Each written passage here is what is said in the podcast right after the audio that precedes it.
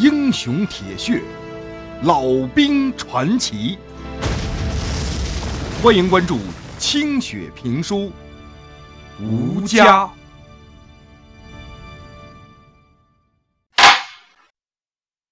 上回书说到，朝鲜停战的消息传过来之后，老旦就去县里边楚书记那儿打听三十八军的消息。可是。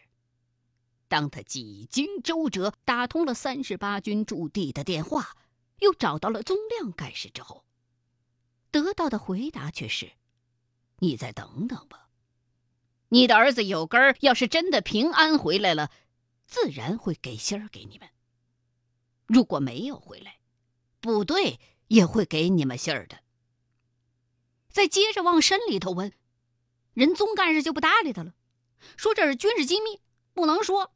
部队的纪律你懂吗？然后啪把电话就撂了。那头一挂电话，老旦这头汗就下来了。一直在旁边看着的楚健，赶紧就安慰他：“解放啊，咱们可都是老革命了，你咋这这心思还这么重呢？不像是个身经百战的人呐。”把心看开点儿。有根儿那小子那么机灵，不会有事儿的。再说了，就算是有事儿，哪怕是牺牲了，你也要有一个老革命者的气魄，不能哭天抹泪的稀松啊！老旦擦了擦额头上的汗，咽下了一口苦涩的专长。哎呀，有根还小啊，一上战场就遇到这么大个仗。哎呀，咋能不担心？儿子来信说他们要攻打白头山，可是咱们这电台里边没提这事儿。俺刚才追问总干事，他就把电话挂了。有根在的必是，据总干事讲，死伤很大。俺怕就是有根说的那次战役，呃，千算计万算计，把儿子安排到三十八军，满以为不会有啥闪失了。俺不是怕他牺牲，上了战场。就有这个可能。哎呦，俺是晓得当年他们是咋惦记俺的了，揪心呐！解放啊，说句实在话，你不能老这么想了，也别把精力老放在儿子身上。儿子们都大了，有了自己的主意。当年，你的父母要是都健在的话，能让你去当兵打仗吗？儿子们的事儿，你尽到力了，后面就看他们的造化吧。而且，你要注意看看如今的形势。你是党员，要有带头性。要是让村里的群众和你的同事们，知道你不情愿儿子去保家卫国，还把儿子调来调去的，怕儿子有闪失，你这个党性啊，就会有人质疑。解放啊，你和我可不一样，你是半路出家的党员呐，要牢记这一点啊。你虽然功成名就了，可是。你的出身不踏实，明白我的意思吗？你这话俺不爱听，咋了？俺为了新中国打成这个样子，俺的党员和战斗英雄是真刀真枪打出来的。俺出身咋的了？俺当年是打过解放军，可俺哪知道解放军是个啥呀？俺原本还以为是土匪呢。俺打鬼子的时候，连共产党是个啥都不知道，求的是土匪呀，还是正规军呢？骑驴还是骑大马呀？俺都不知道啊，俺有什么错呀？而且俺打鬼子打了八年，就没人问了。这俺打鬼子流了多少血呀？这笔账算在谁的身上？算在新中国还是台湾那边？俺家有派前些日子也这样挤兑俺，这些天俺心里边憋得慌。楚健被老旦一通没头没脑的牢骚惊出一身汗来，赶紧去把门给关上了。你犯了疯病了你！大白天的你乱喊个啥呀你？俺的话你咋就听不进去呢？亏你还是个党员，俺看你不配入党，也不配当这村支书，你的思想有问题。咋了？你糊里糊涂的打解放军，你还有理了？有多少原来在国民党部队的都起义过来？你当年就为啥没想想？说你脑子不够使，你还跟俺犯倔？你是战场上被解放军俘虏的，不是主动起义过来的。你明白这之间的差别吗？打鬼子有了功劳，就要跟党和国家算账啊！老子当年在伏牛山打鬼子也打了六年，身上也是一身疤，老子向谁要功劳了吗？你保家卫国，在战场上变成了残废，你身为共产党员，这是应该的，你怎么连这点觉悟都没有啊？真奇怪了，是谁批准你入了党的？说你儿子挤兑你？我看是你家有派，思想觉悟已经比你高了。你要是在县委会上敢这么乱说，说不定明天就会被打成送反对象给收了。而且俺第一个不放过你，你这个笨逼！老旦沉默了。县委书记楚建的话，让他无法反驳。他有些怀疑，自己是不是真的像儿子有盼所说的那样，思想落伍了。他用手捂住自己的脸，发出了一声长长的叹息。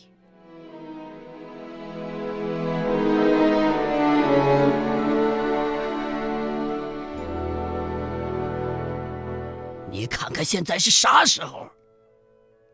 镇压反革命的过程你看见了吧？去年肃反还是好的，我们处决的都是真正的反革命。可是现在呢？我发现，不但是迪特，就连那些早就向政府坦白自首、早就有了结论的人，甚至都在咱们县政府部门当中安置了工作的。都被重新找出来枪毙了。这里边就有不少原来是国民党的文职人员。再反观你自己，就你那点子英雄历史，放在大变革的年代里，根本就不值一提。你懂吗？俺知道你心里边有时候委屈，也惦记儿子。可是你不能不进步啊！你刚才说的话，俺知道没听说过。你要是和别人乱讲，俺可不认你这个朋友。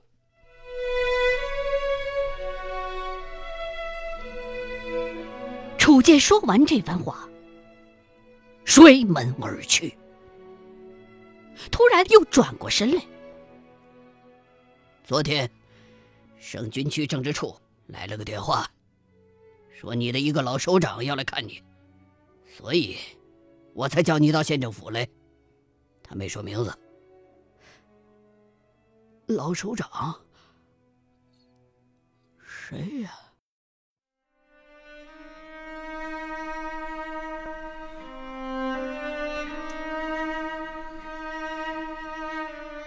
当萧道成团长。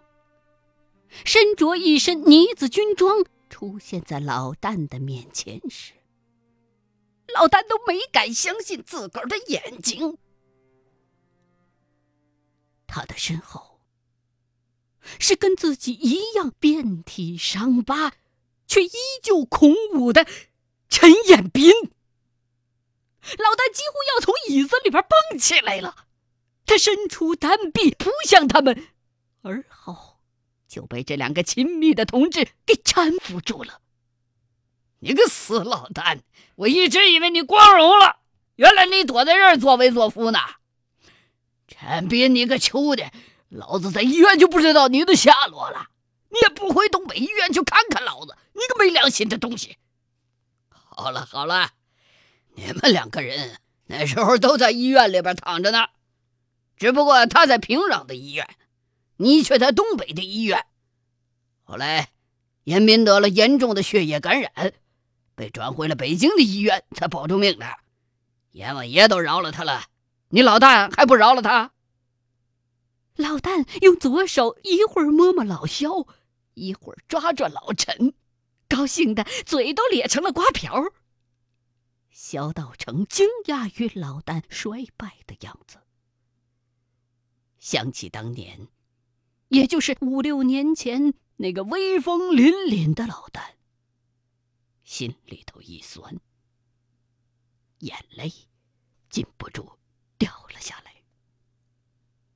他这么一哭，老旦和陈彦斌要对骂才能控制住的悲伤，再也忍不住了。几个人终于抱在一起，放声大哭了起来。首长啊！俺还能活着见到你，我高兴啊！我呀，俺也高兴。这不，咱们又见面了吗？俺调到河南军区任职了，严斌被我找来当政治处的主任。开车来你这儿才一天不到，以后见你的时候多着呢。是啊，老大，咱不容易呀，侦察营。从朝鲜回来的军官，就咱们两个，王浩兄弟。哎呀，不说了，他为国壮烈，死得其所。不说这个了，老大的，你看我这记性，老解放同志啊，今天俺们两个可是来找你喝酒的，你这个身子骨还成吗？哪有个不成的？俺老解放现在身子残了，这仗是打不了了。可是俺这酒量还见长呢。他陈彦斌原来就不是俺的对手，今天呢照样不成。你就吹吧，好在今天还有个大公道人做见证。当天晚上，老旦就把这两位战友拉回了板子村儿。在自家的炕头上宴请这两位亲密的同志。翠儿见男人的老首长亲自登门了，也收拾起想念儿子的焦虑，精心的给他们料理酒菜。老旦早知道肖道成认识村里的鳖怪，就把他也请了过来。肖道成和鳖怪已经十几年没见面了，也曾经有过一段忌讳佳话。见了面自然是激动不已。四个人杯盏交错，直至深夜，酣畅谈心，却仍无醉意。翠儿看着他们，打心底里爱惜自个儿的男人，居然有这么一帮铁心杆子的汉子做朋友。想着想着。就更怜惜他如今的样子了。陈彦斌见翠儿眼圈泛红，泪光盈起，心中也就明白了几分，就对老戴说道：“解放啊，你还记得你答应过我的话吗？啥话呀？你当年答应过我，全国解放了，我的女人要由嫂子来帮我解决。”今天我来了你们村儿，这话你可不能不认账啊！我就要找嫂子这样的，能一等就等你十三年的好女人。啊，俺还记得，村儿啊，这话俺是说过。你看看，咱村儿有没有好女子，帮俺兄弟说一个。成，这事儿啊，俺在妇联小组提出来，村子里的姑娘就稀罕你们解放军，这是俺村妹子的福气呢，包在俺身上了。哎呀，嫂子，你可是我的大救星啊！我终于可以有老婆了！哈 哈中，严斌先给媒婆嫂子鞠躬了。陈彦斌说完就要跳下炕来鞠躬，被老旦一把拽了回去。拉倒吧你！跟你嫂子还客气个啥？赶紧把你这酒喝完了才是正经。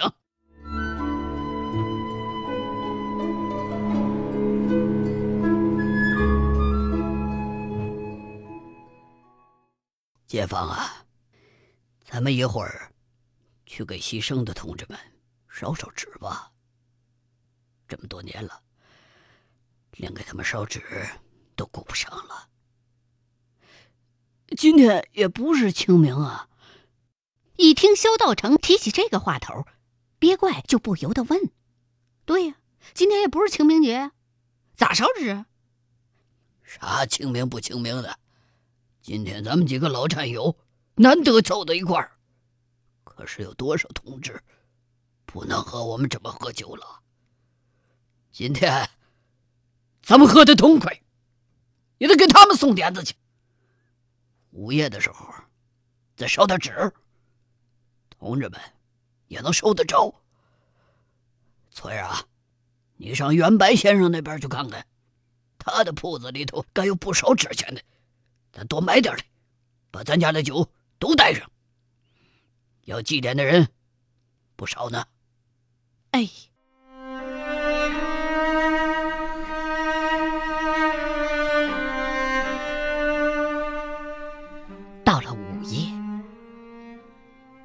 几个老战友趁着酒意，迈着蹒跚的步子，相互搀扶着，朝村口的大杨树走去。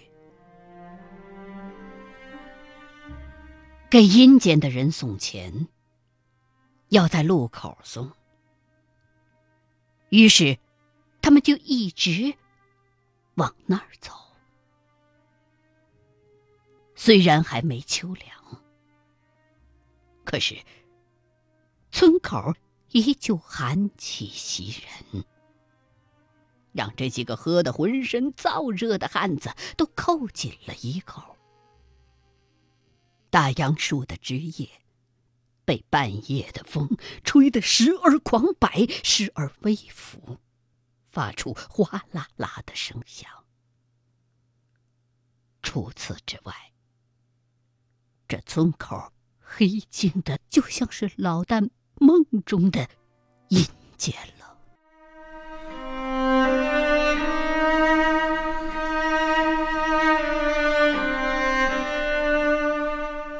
几个人在树下站定，老旦用火柴点起了一堆小火，那火苗。小的可怜，一阵风正要扑灭的，陈彦斌一浇上去半瓶汽油，那团小火立刻就腾跃了起来，差点烧着了老旦的眉毛。你个瞧你不长眼的，老子已经被汽油弹烧怕了，你还要烧老子吗？你！萧道成没有说话，他拿过一把纸钱，凑到火苗上。点着了，那纸钱就在他的手里烧了起来。他目不转睛的瞪着这把燃烧的纸，仿佛忘了火的灼热就在翠儿觉得要烧到了她的手掌的时候萧道成猛地把这纸钱抛向了天空伴随着一声哭喊同志们烧纸啊！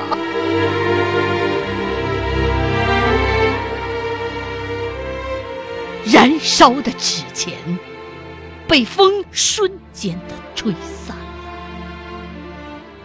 仿佛是黑暗里爆开的一团烟花。成千上万的火星和火苗随风而去，有的卷向高空，有的拂过大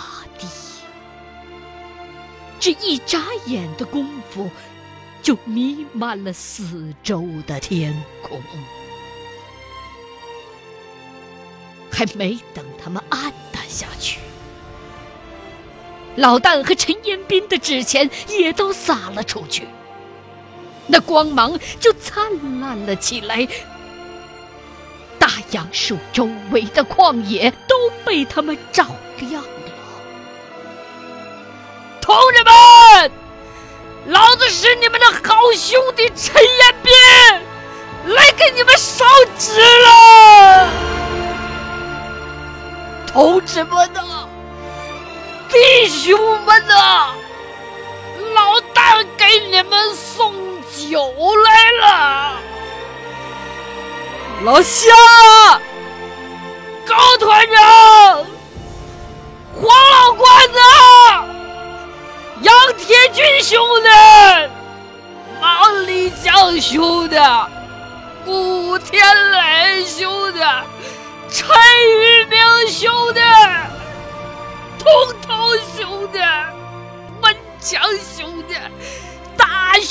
兄弟，海涛兄弟，王浩兄弟，吴百生兄弟，百万兄弟，你们都听见了吗？俺老。大来给你们送酒来了。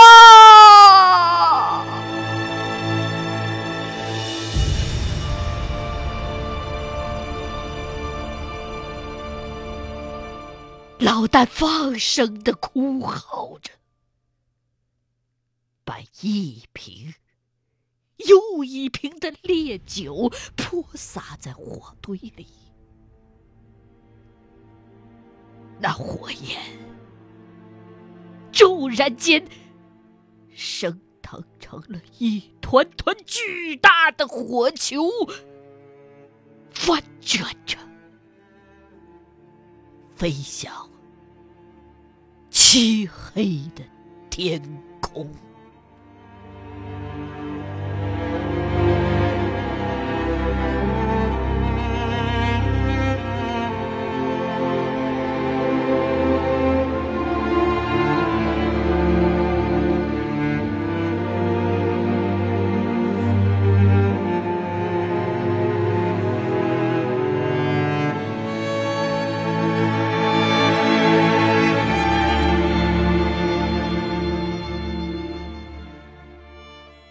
欲知后事如何，欢迎各位继续收听清雪评书吴家。